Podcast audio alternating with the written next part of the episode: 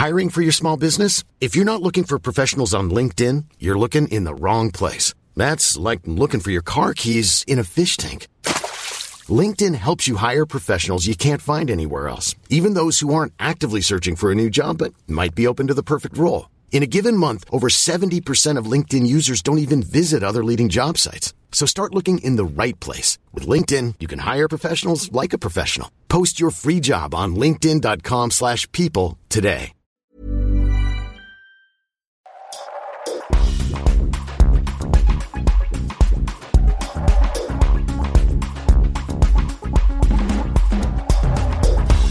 Bonjour à toutes et à tous, bienvenue dans le Sapping. Tous les dix jours à travers ce podcast, The Good Goods explore les solutions qui œuvrent à la transition énergétique, sociale et éthique de l'industrie de la mode. Mon nom est Victoire Sato et aujourd'hui on parle de mohair. Si on vous parle de mohair en juillet, c'est parce qu'on désaisonnalise. On ralentit à ce point le rythme des collections qu'on les arrête, ou du moins c'est ce qu'on aimerait. Dans une mode idéale, on précommanderait des pièces fabriquées en petites séries, confectionnées amoureusement dans un souci de la qualité qui relève du perfectionnisme et considérerait autant celui qui fabrique que le client final. Si on vous parle de mohair en juillet, c'est parce qu'une certification a vu le jour dans l'ombre du confinement en mars 2020, RMS pour Responsible Mohair Standard, qui nous permettra sous quelques mois d'utiliser et de porter un mohair respectueux de la terre et des hommes. Si on vous parle du mohair en juillet, c'est parce que Katia Sanchez et nous, ça fait plusieurs mois qu'on se court après. Mais quand un sujet est important, il le reste, il n'y a pas de raison de se presser. La fondatrice de la marque Deptio en a quitté les sentiers il y a plusieurs années.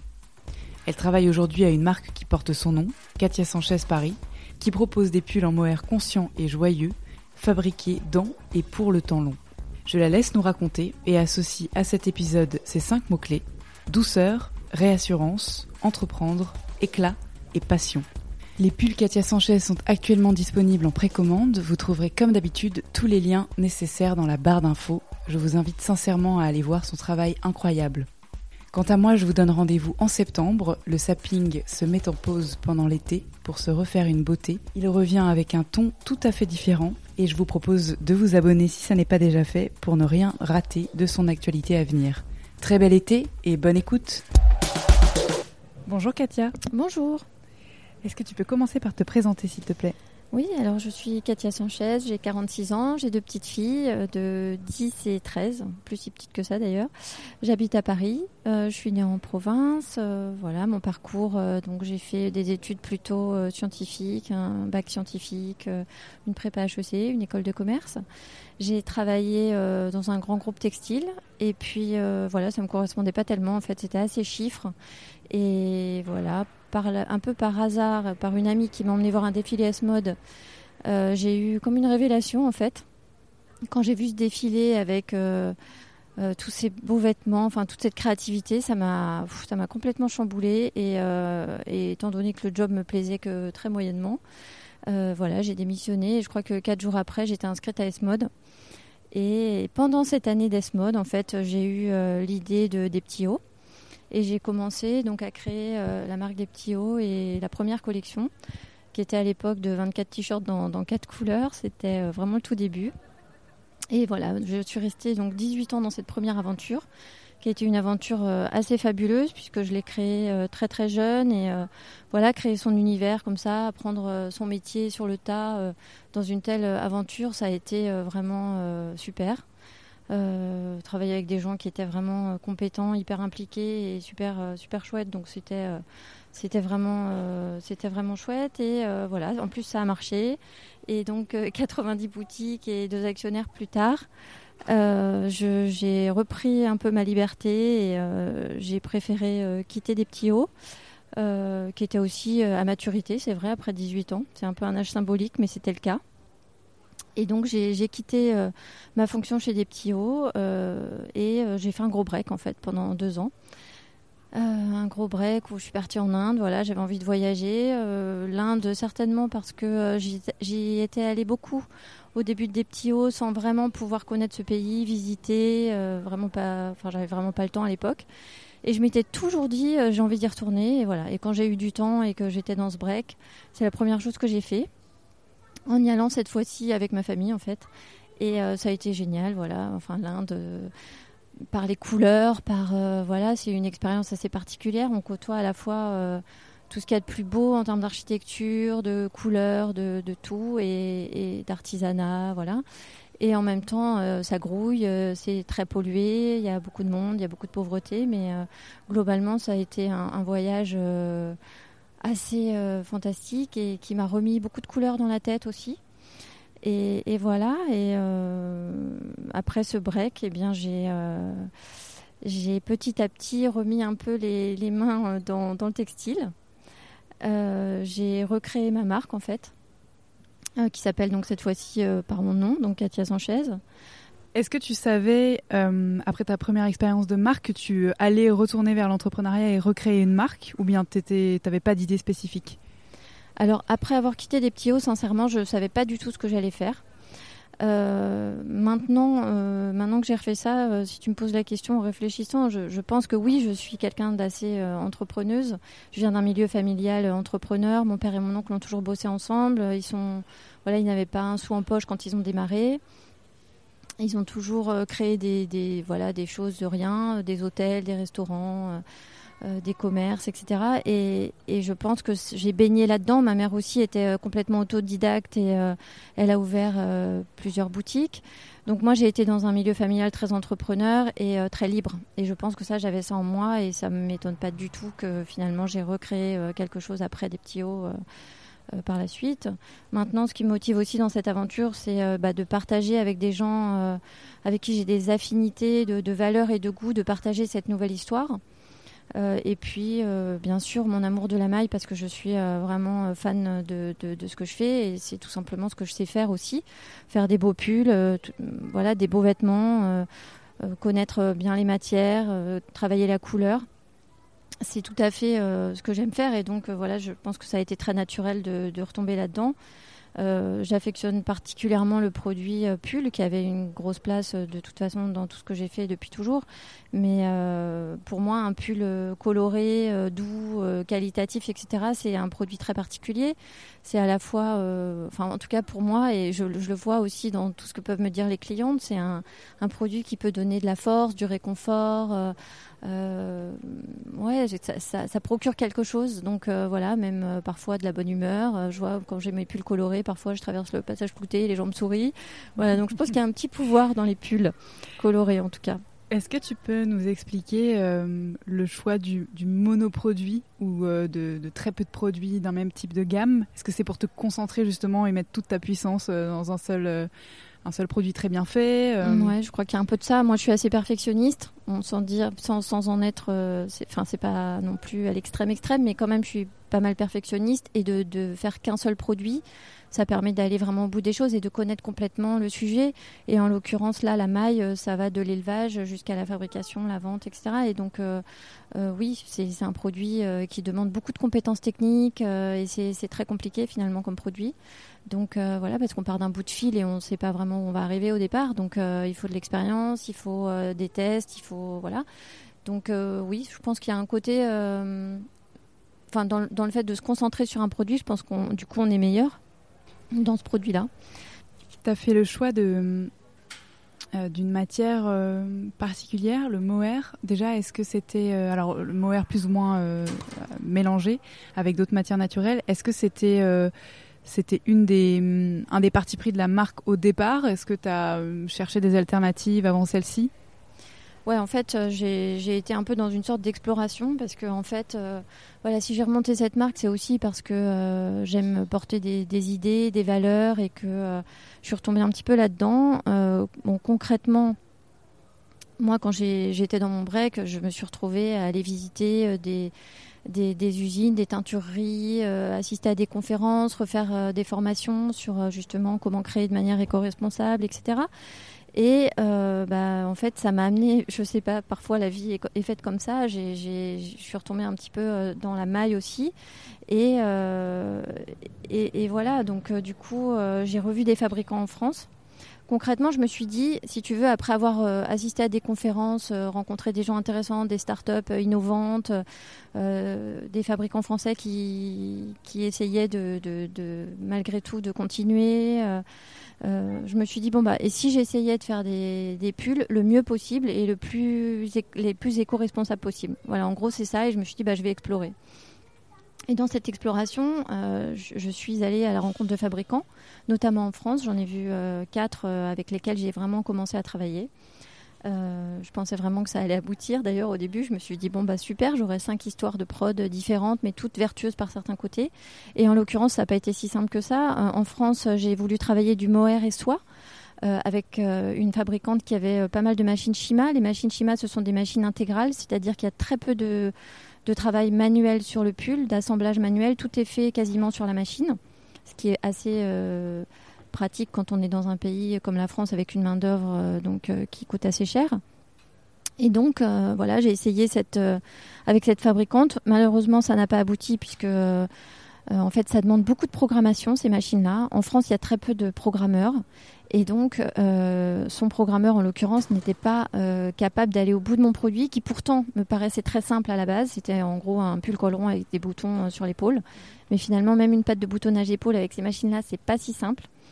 Et il y avait ça. Il y avait un problème aussi sur la teinture qui était faite en France, mais qui n'était pas régulière. C'est-à-dire que c'était quand même une façon, enfin, une teinturerie assez petite et sur le mohair, la teinture, c'est quand même un, sujet. Euh, enfin, ça demande beaucoup de savoir-faire.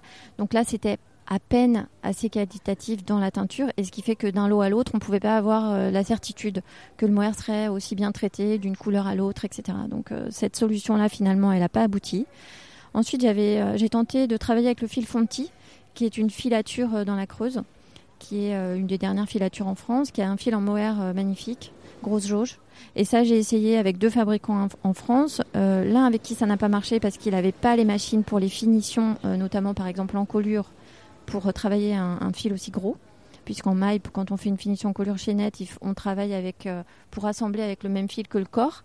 Et donc, il faut des guides à chaque fois qui sont, enfin voilà, une chaînette qui peut être faite pour la grosse jauge. Et lui, il l'avait pas en l'occurrence.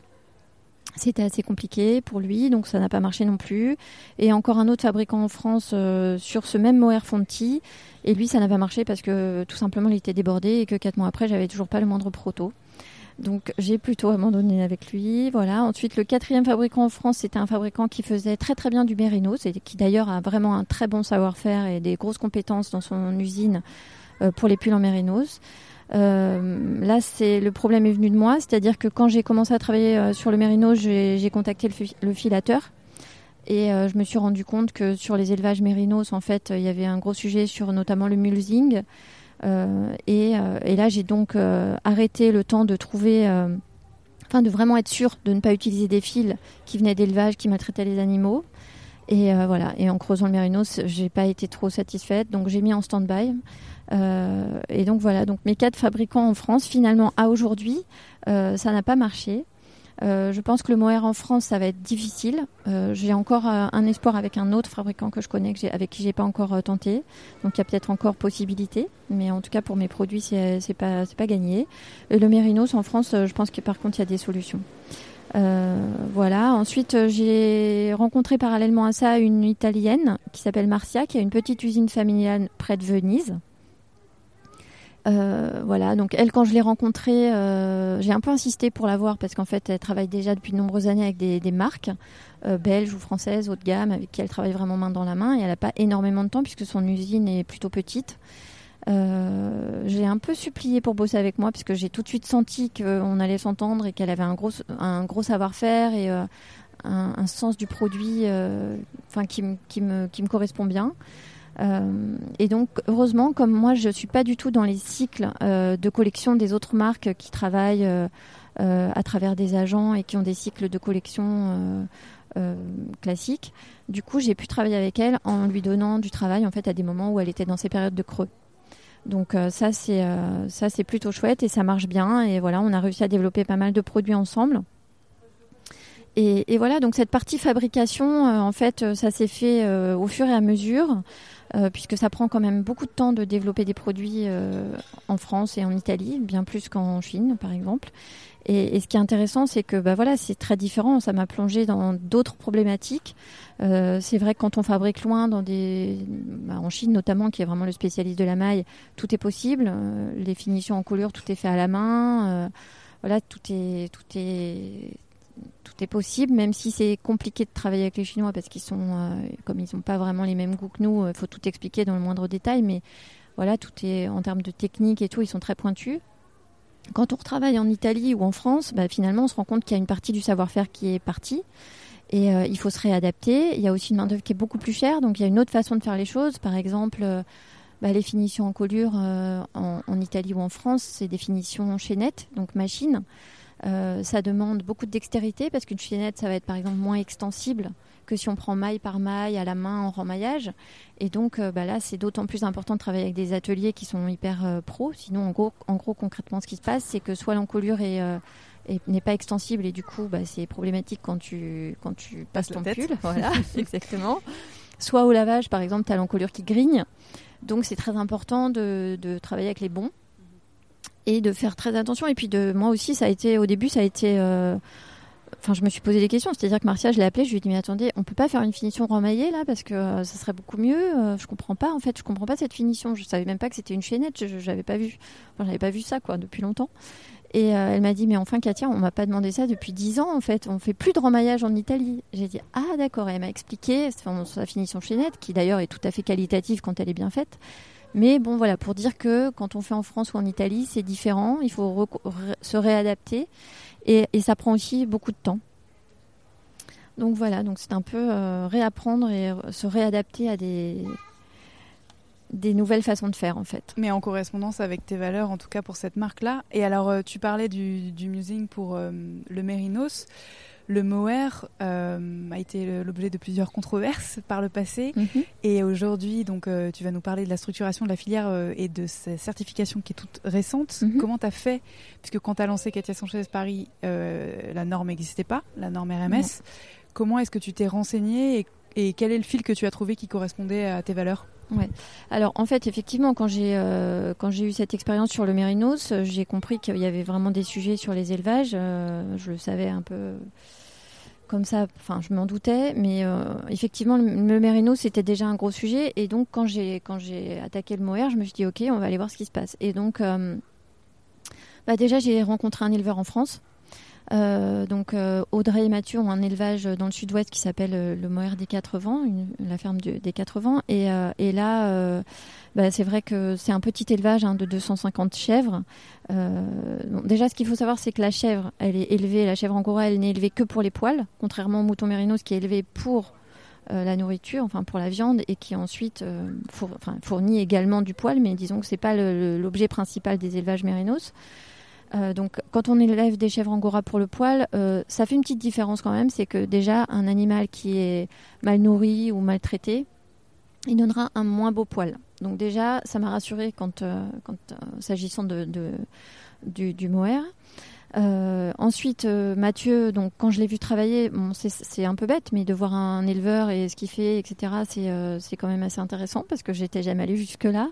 Donc un, un, éleveur comme Mathieu, il va faire à la fois la culture des foins pour destiner à l'alimentation des chèvres, mais aussi s'occuper des naissances, par exemple au moment des naissances. Il va changer les litières, il va s'occuper de la santé de ses animaux tous les jours parce que c'est un souci permanent de de vérifier si les bêtes sont en bonne santé, s'il n'y a pas des parasites, etc. Donc c'est quand même un métier assez stressant. Avec un gros retour, parce qu'en fait, lui, il vit avec ses chèvres et il est hyper heureux là-dedans. Donc euh, voilà, mais c'est pas si simple que ça.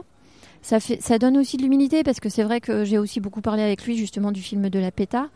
Et, euh, et bon, faut pas, je crois qu'il faut pas non plus euh, généraliser ou dire des choses trop vite, mais quelqu'un comme Mathieu, qui est un éleveur, il, est assez sceptique sur ce genre de film.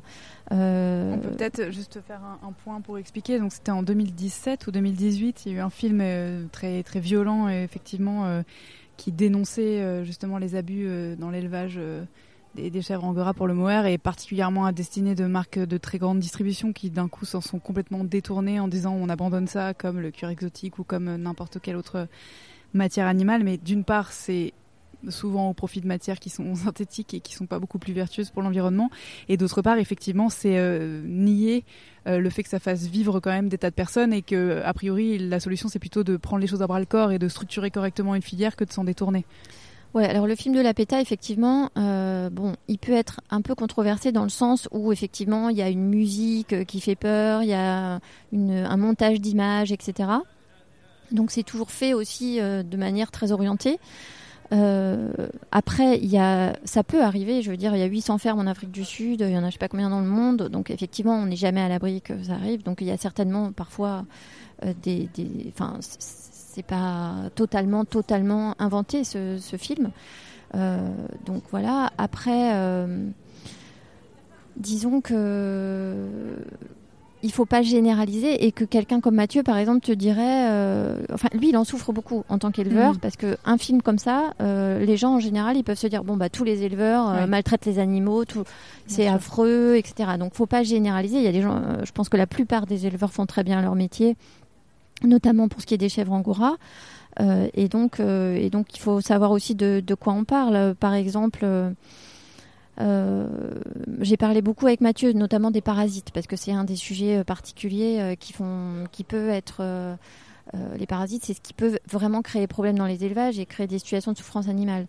Bon, lui, il te dit, bah, des parasites dans les élevages, c'est, on n'y peut rien. Enfin, je veux dire, même lui, dans son élevage, qui est quand même le club med pour les chèvres, il peut y en avoir, il en a déjà eu. Donc après, c'est comment on le gère, comment on traite les animaux qui sont infectés et avec quel, quel soin et quelle, quelle humanité quoi mais mm-hmm. euh, mais bon c'est pas c'est pas faut pas s'insurger parce qu'il y a des parasites dans les élevages quoi donc euh, donc voilà maintenant ce film de la PETA euh, il a eu aussi des, conséquences positives c'est que en fait ça a permis aussi aux, éleveurs de, réfléchir à la question enfin aux éleveurs de chèvres hein, Angora de réfléchir à la question et de s'organiser pour mettre au point une norme donc finalement ce film a fait bouger les choses, donc c'est toujours bien. Et je pense que le grand public réagit, c'est bien aussi. Maintenant, tu parlais des marques qui, euh, qui décident du jour au lendemain de plus faire de mohair parce qu'il y a ce scandale-là. Je pense que c'est très facile quand on est une marque qui fait du mohair à 0,02% dans son offre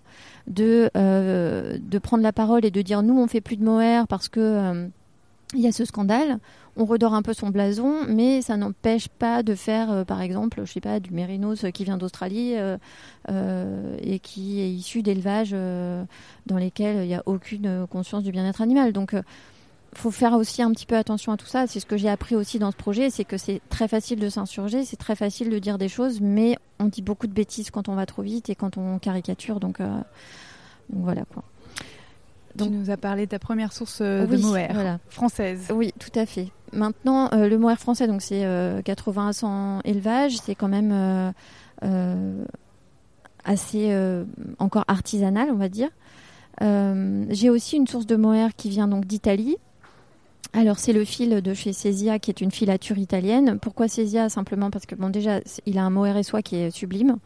Euh, qui a le mérite d'être donc 100% euh, naturel, euh, sans polyamide, alors que normalement les mohair sont plutôt mélangés polyamide. Moi, j'avais envie d'une matière 100% naturelle. Donc Césia, c'est un filateur qui, qui, proposait ce fil et qui, qui est très qualitatif, qui a aussi une démarche écologique depuis une trentaine d'années, enfin vraiment euh, qui est investi dans ce qu'il fait et qui a une vraie conscience en fait euh, dans son travail. Euh, ils ont installé des systèmes photovoltaïques, ils ont un moulin, ils ont changé tous leurs éclairages en LED, ils ont aménagé leur leur leur filature, etc. Donc c'est des gens qui avaient une démarche là-dedans. Donc moi je préfère travailler avec des gens qui ont qui partagent ces valeurs. Et Césia, lui, enfin cette filature, elle I'm Sandra, and I'm just the professional your small business was looking for. But you didn't hire me because you didn't use LinkedIn jobs. LinkedIn has professionals you can't find anywhere else, including those who aren't actively looking for a new job but might be open to the perfect role, like me. In a given month, over 70% of LinkedIn users don't visit other leading job sites. So if you're not looking on LinkedIn, you'll miss out on great candidates like Sandra. Start hiring professionals like a professional. Post your free job on linkedin.com/people today. Elle travaille avec l'éleveur Samil, qui est un acteur euh, très important en Afrique du Sud dans l'élevage de chèvres angora. Il est donc Samil, c'est un éleveur. C'est aussi quelqu'un qui achète à d'autres élevages et qui travaille donc avec pas mal d'élevages là-bas. il a été, il a été partie prenante dans la mise en place de la norme notamment à partir de avec l'organisation Moer South Africa, mhm. euh, qui s'est associée avec Textile Exchange pour mettre au point cette, euh, cette norme, euh, donc Responsible Moer Standard, RMS, qui est un peu calquée sur le même principe que Responsible Wool Standard, donc qui détermine des, toute une, régulation, une réglementation sur, enfin, pour permettre le bien-être animal, la traçabilité, le management des terres aussi, parce qu'on va le voir après quand je te parlerai de mon, de, mon travail avec l'agence d'éco-conception, euh, l'impact écologique qui peut aussi venir de, des élevages euh, et notamment de, aussi des conséquences de tout ce qui est effluent et l'impact de l'impact de l'élevage sur, sur les terres. Donc dans cette norme, il y a aussi cet aspect management des terres et il y a un aspect social aussi qui vient en dernier, qui n'est pas le principal, mais qui fait aussi partie de cette, cette norme. Euh, voilà, maintenant, euh, donc Samil, c'est quand même un élevage euh, sud-africain, hein, ça je, donc, qui, est bien plus lointain que l'élevage français, mais qui, disons, est un élevage vraiment, d'après moi, assez fiable et qui est qui, certifie, en tout cas, avant qu'il y ait cette norme, Samil, il était déjà dans le cruelty free et est déjà engagé là-dedans. D'accord. Maintenant, pour compléter juste ce mot sur, sur les matières, concrètement, pour que les gens sachent, un mohair tel que tu le trouves dans le commerce en général, dans une marque moyenne de gamme, le prix au kilo du fil, ça va être entre 30 et 70 euros par exemple. Euh, le mohair et soit avec lequel je travaille, il est à plus de 100 euros. Et euh, le mohair euh, du mohair des quatre vents avec qui je travaille et qui est presque un pur mohair d'un élevage français, ça va être autour des 200 euros du kilo. Voilà, donc il faut, aussi comprendre que les prix sont très très différents selon les, provenances aussi et les compos. Et euh, justement, est-ce que euh, on a une idée de ce que va représenter le surcoût euh, de la norme RMS sur un kilo, par exemple? Ouais, j'ai demandé à Césia. apparemment, ça serait 2 euros par kilo. D'accord, donc c'est hyper absorbable sur le produit fini. Alors sur un fil à plus de 100 euros comme le mien, c'est pas c'est pas grand chose. Enfin, moi je trouve que c'est pas c'est pas grand chose. Mais sur évidemment sur un mohair à 20 euros, ça représente déjà 10%. Donc ça dépend. tout est relatif. Mais oui, c'est pas si énorme, 2 euros par kilo. Tu as mentionné euh, euh, le fait d'être accompagné par euh, une, une, agence d'éco-conception qui s'appelle MU, si je dis pas de bêtises. Oui, c'est ça. Alors, tu peux nous expliquer ta démarche et en quoi elle t'a aidé? Alors, pourquoi j'ai voulu travailler avec MU? Parce que simplement, effectivement, je me suis vite rendu compte qu'on pouvait dire tout et n'importe quoi, qu'il y avait des choses qui n'étaient pas forcément intuitives non plus dans, ce, dans cet aspect impact écologique, etc. Et donc, je me suis dit, bah voilà, enfin, je vais travailler avec des pros dans ce domaine qui vont avoir des, données vraiment fiables et, être sûr de ce que je dis et de ce que je fais. Et donc voilà, et donc eux, leur principe, c'est d'étudier un produit sur son cycle de vie entier, c'est-à-dire de l'élevage jusqu'à l'usage. C'est-à-dire qu'ils prennent, euh, dans mon étude, ils ont, ils ont considéré qu'un pull pouvait durer euh, trois ans. C'est ce qui est la norme dans le secteur. Euh, bon, c'est pas beaucoup, trois ans. J'espère qu'ils iront plus longtemps, mes pulls, mais ils ont pris ça comme, comme référence. Euh, et, voilà, l'idée, c'était de comprendre d'où venait l'impact écologique d'un pull en mohair, avec différentes possibilités, puisqu'au début, je pensais travailler euh, mes cinq possibilités en France, en Italie, avec différentes euh, compos, etc. Et donc, ça m'a permis d'avoir une vision de, ce qu'ils appellent les contributeurs clés de l'impact environnemental, euh, est-ce que tu veux que je rentre dans le détail de ça Oui, bien sûr. Donc, en gros, euh, les enjeux environnementaux sur un pull en mohair, il y a le changement climatique qui est lié à la combustion d'énergie fossile, donc tout ce qui est industrie, transport. C'est lié aussi à l'agriculture, par exemple la déforestation pour euh, faire des cultures, par exemple pour nourrir les animaux mhm. ou les élevages eux-mêmes. Il y a les enjeux, c'est aussi l'eutrophisation des eaux, qui est due en général à l'accumulation de matières nutritives dans les milieux aquatiques. Donc ça, ça peut être le cas par exemple des chèvres euh, qui, euh, qui sont par exemple, s'il y, a un, y a un trop grand nombre de chèvres sur une surface, euh, il peut y avoir par exemple tous les excréments de chèvres qui finissent dans la rivière et ça peut créer une, un déséquilibre du milieu aquatique. Mhm. c'est ça qu'on appelle l'eutrophisation des eaux, trop, trop d'accumulation de matière qui ne devrait pas être là dans, dans l'eau. Un des autres enjeux, c'est l'épuisement des ressources en eau, lié à la consommation d'eau dans, la prod. la toxicité humaine, Là, on ne parle pas de, toxicité euh, fatale, on parle de toxicité euh, non cancérigène qui est liée aux émissions de molécules toxiques euh, bah, dans des zones habitées ou dans, dans l'eau. Ça peut être les pesticides, des métaux lourds.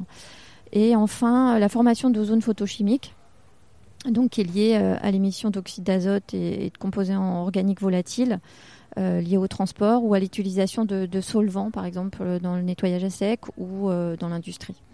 Voilà, donc ça, c'est les contributeurs clés. Donc c'est ce qu'ils ont identifié comme étant les, les, les, les, choses qui pouvaient en fait être problématiques dans la fabrication du pull en mohair.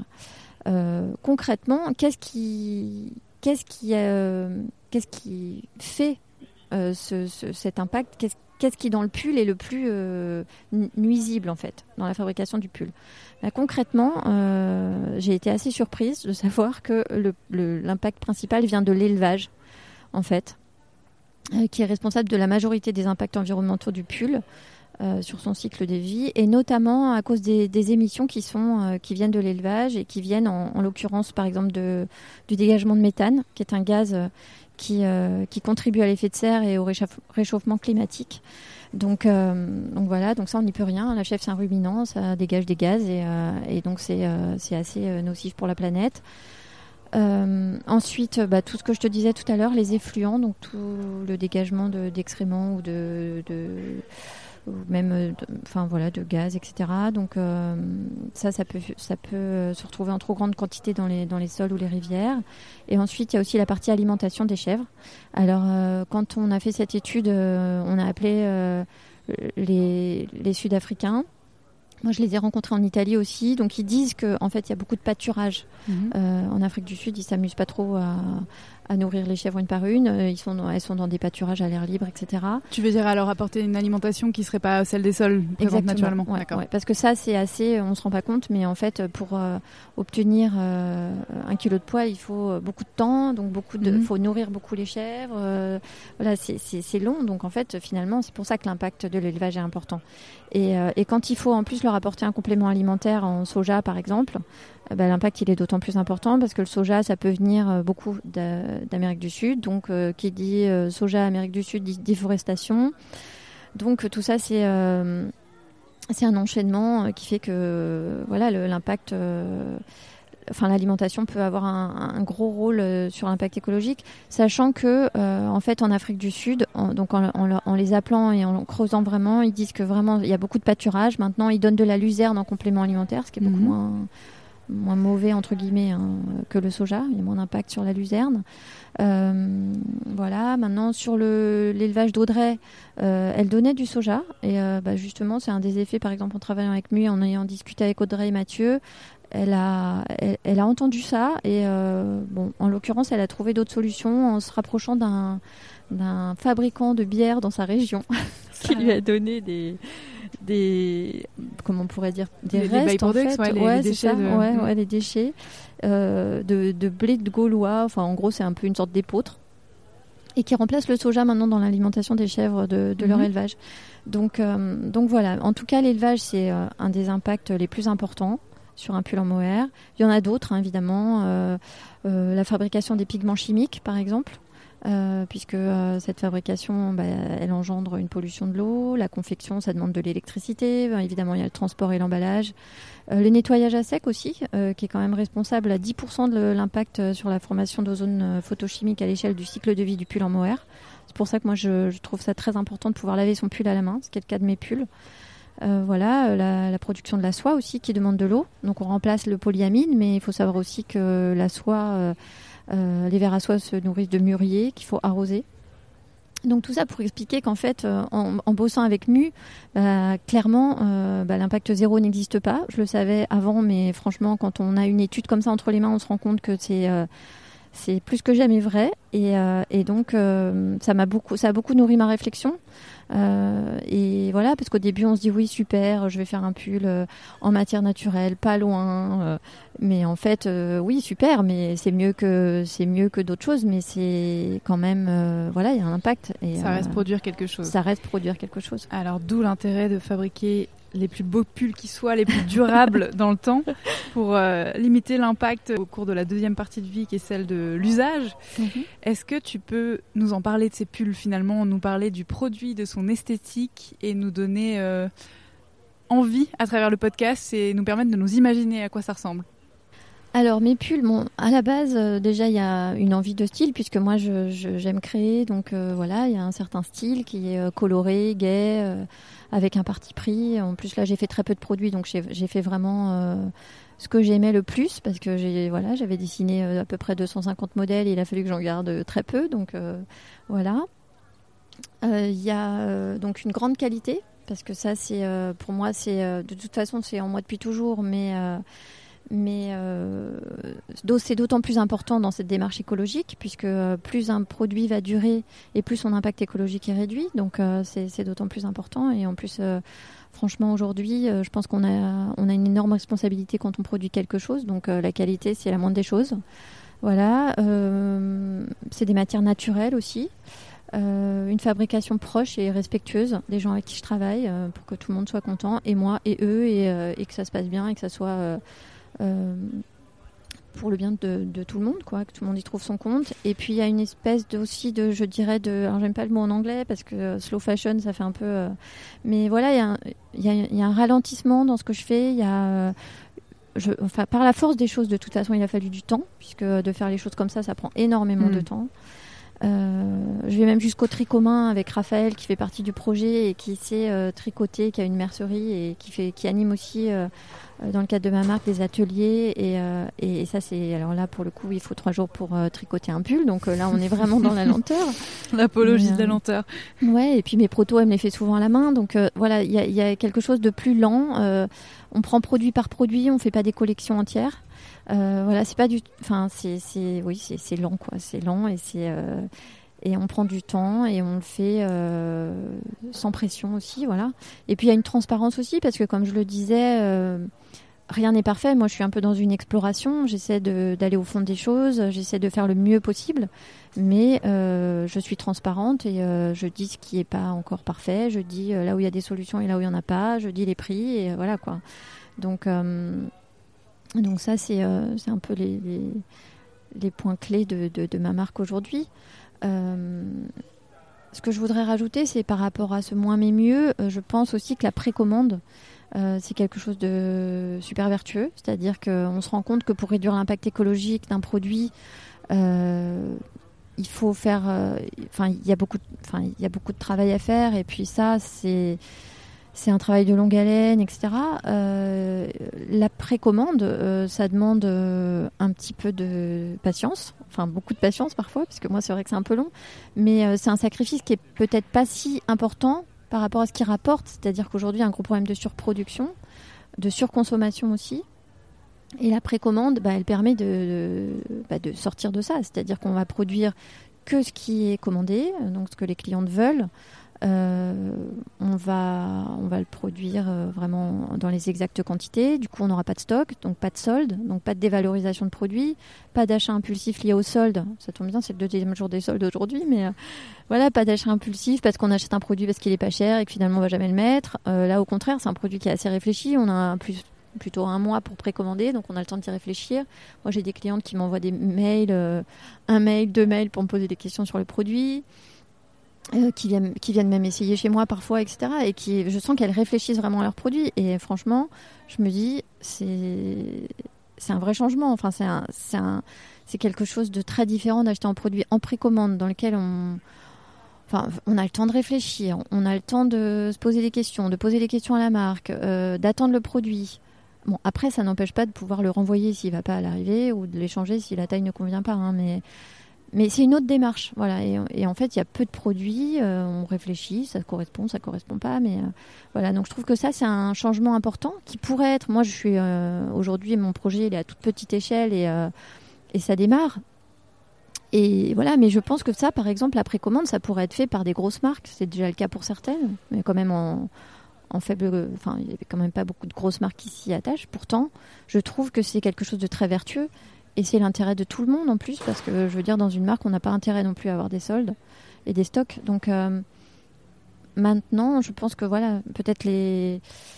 Il faut du temps pour que ça se mette en place, mais en tout cas, moi, je suis contente de le faire à mon échelle, qui, qui je le répète, est encore euh, petite. Euh, et il restera peut-être longtemps parce que j'ai pas non plus envie de faire un gros truc, mais, mais en tout cas, c'est bien de démarrer ça et je pense que les clientes peuvent s'y mettre aussi parce que moi j'ai des clientes qui l'avaient jamais fait et qui sont ravies de le faire. Ça demande en fait pas mal de communication, de pédagogie. C'est vrai que c'est c'est tout un truc quoi. C'est-à-dire pour vendre un produit, en fait, c'est un projet complet quoi. Donc oui, c'est sûr que c'est sûr que ça demande un investissement qui est tout autre, mais qui est là quand même. Et, euh, notamment sur le digital d'ailleurs, qui, qui, est un, sujet, parce que c'est effectivement, ça demande, euh, le digital aujourd'hui, ça demande beaucoup de,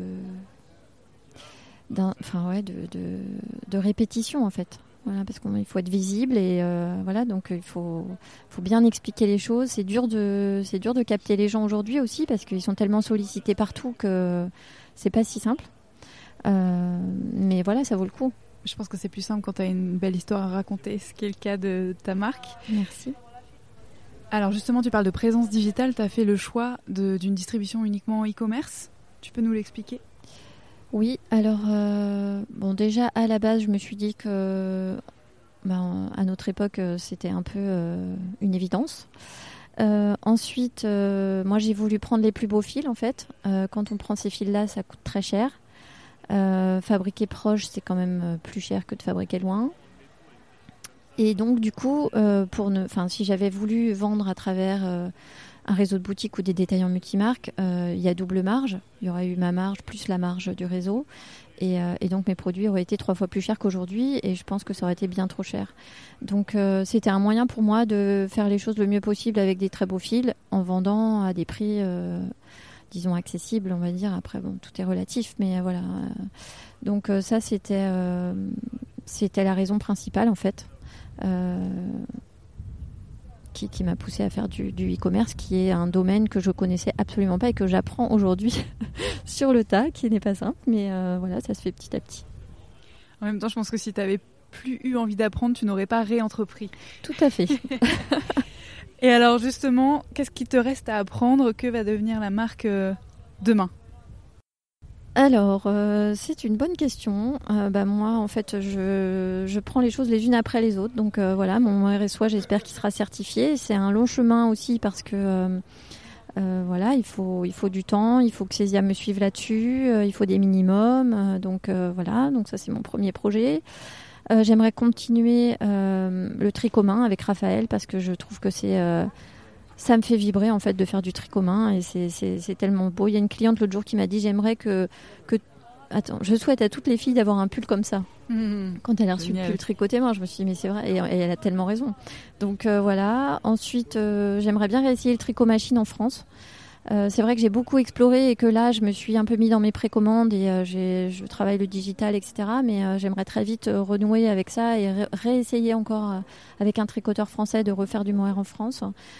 Voilà, avec le mohair des quatre vents, j'ai une petite idée derrière la tête parce que c'est vrai que c'est très cher et j'aimerais peut-être le mélanger à un fil recyclé.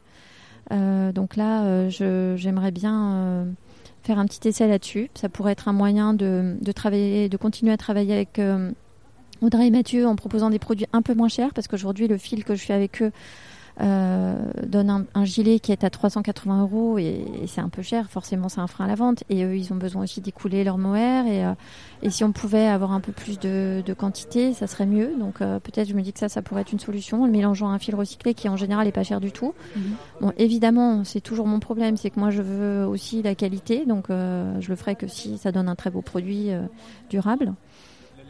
Voilà, il faut que je trouve des produits pour l'été prochain parce que le mohair c'est bien, mais euh, il y a quand même une petite saisonnalité en l'occurrence. Donc euh, ça c'est un petit sujet que j'ai derrière la tête. Euh, j'ai celle-là du mohair mélangé à du lin par exemple, mais c'est à l'état de, de, d'essai.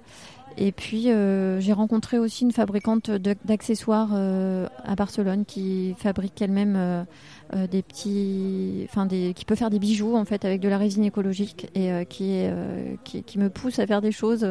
Donc là, voilà, on a tenté un petit projet de boucle d'oreille que j'aime bien. On va peut-être faire ça parce qu'elle est, elle chouette et, et son produit est, intéressant. Et puis je me dis que je sais pas les boucles d'oreilles avec les pulls ça va bien. Donc voilà un petit peu les projets, mais c'est vrai que j'ai pas un plan à 10 ans et je fais, j'explore et je fais au fur et à mesure avec le temps que j'ai, euh, l'énergie que j'ai euh, et que et, comme je veux faire très très bien ce que je fais, bah voilà, ça me prend un peu de temps. Voilà. Génial. Est-ce que tu peux nous dire un petit mot? Tu as, évoqué l'entretien, le lavage main, mais tu as quand même une sacrée expertise là-dedans euh, sur bah, la meilleure manière d'entretenir un pull en mohair? Alors, enfin, mes pulls, je sais. Pour tous les pulls, c'est difficile de donner une recette, mais en gros, quand c'est un pull qui est pas trop mélangé, c'est-à-dire si il est en mohair polyamide laine polyamide, mohair et soie, bon, là ce que je vais dire c'est bon. Après s'il y a du lycra dedans ou du lurex, euh, il vaut mieux se méfier un peu plus. Mais en gros, euh, s'il est euh, dans une compo assez simple et sans lurex et sans, sans lycra, je pense qu'on peut, en fait, il faut le passer en machine en général plus qu'à la main parce qu'à la main on risque de faire une erreur et de mhm. laisser l'eau couler un peu trop chaude ou l'essorer un peu trop fort entre les mains, etc. Donc mieux vaut une bonne machine avec un essorage à 800 tours pas plus quand même, mais 800 tours, moi je trouve ça très bien. Enfin, j'ai tout testé euh, chez moi, donc je peux te le dire. Et euh, il faut le mettre dans une, soit un filet à linge, soit une tête d'oreiller qui ferme.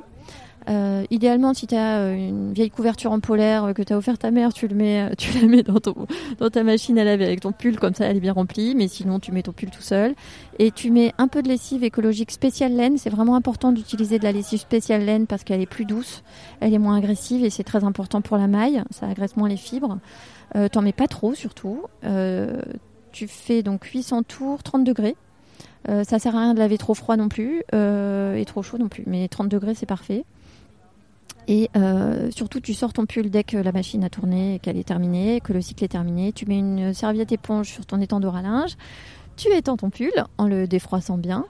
Et tu, si tu y penses, tu le retournes à mi-séchage. Comme ça, il sèche plus vite. Euh, et, voilà, en fait, c'est tout. Donc, euh, et surtout, je préconise de pas trop laver trop souvent ces pulls parce que c'est pas tellement nécessaire. En fait, un pull euh, en mohair, c'est très, ça, respire. Donc, en fait, on, l'aère un peu et ça, c'est propre en fait. Donc, voilà, ne le laver que quand c'est ultra nécessaire. Et, de la manière dont je, viens de parler, et franchement, ça, ça passe très bien. Super. Et alors, tu peux nous rappeler les dates de la préco qui est en cours? Oui, la préco, elle est en cours jusqu'au 30 juillet pour une livraison 15 octobre. Et ensuite, elle sera prolongée jusqu'au 15 septembre pour une livraison 15 novembre. Sachant que Marcia, elle, est, elle a du temps pour moi en septembre. Donc tout ce qui est passé avant fin juillet, c'est mieux. Parce que euh, septembre, c'est son mois creux et qu'elle euh, elle attend mes commandes. Super. voilà. Bon, ben, on va soutenir et Marcia et Katia Sanchez. Euh, on renvoie les gens sur katiasanchezparis.com et euh, de toute façon katiasanchez.com. Katia Sanchez Et sur Instagram, c'est Katia Paris. C'est ça. Voilà. Et euh, ce sera dans la barre d'infos dans tous les cas. Merci. Merci à toi. Vous retrouverez les notes de cet épisode sur thegoodgoods.fr. Vous pouvez vous abonner à notre newsletter pour recevoir nos derniers articles chaque dimanche dans votre boîte mail et vous abonner également au podcast sur l'application d'écoute de votre choix pour être notifié lorsqu'un épisode est publié. Si vous appréciez l'émission, en laissant un commentaire 5 étoiles sur iTunes, vous permettez à d'autres personnes de la découvrir et vous nous soutenez dans notre démarche.